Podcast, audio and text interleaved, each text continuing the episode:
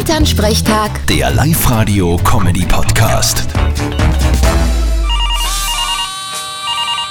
Hallo Mama. Grüß dich, Martin, geht's dir eh gut? Fralli, was gibt's? Du, stell dir vor, jetzt haben sie das Elternhaus von Jesus entdeckt, da wo der gewohnt hat als Kind. Aha, und was ist? Ein Vierkanter. Okay, so ein Blödsinn. Nein, das haben sie in Nazareth gefunden, bei Ausgrabungen.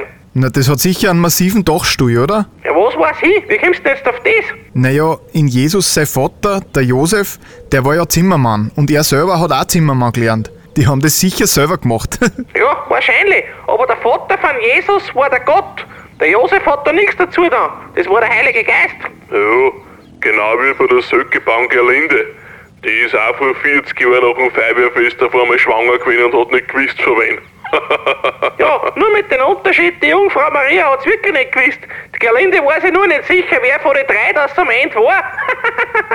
Aber wenn ich mir ihren Burm so anschaue, muss der Gstettner Hans gewesen sein. Das ist ja ein Gesicht. Ja, eh. Aber in Hans darfst nicht auch hin drauf. Der ist da recht sensibel, was das Thema betrifft. Na, ich halte mich eh zurück. Vierte Mama. Bitte, Martin. Elternsprechtag. Der Live-Radio-Comedy-Podcast.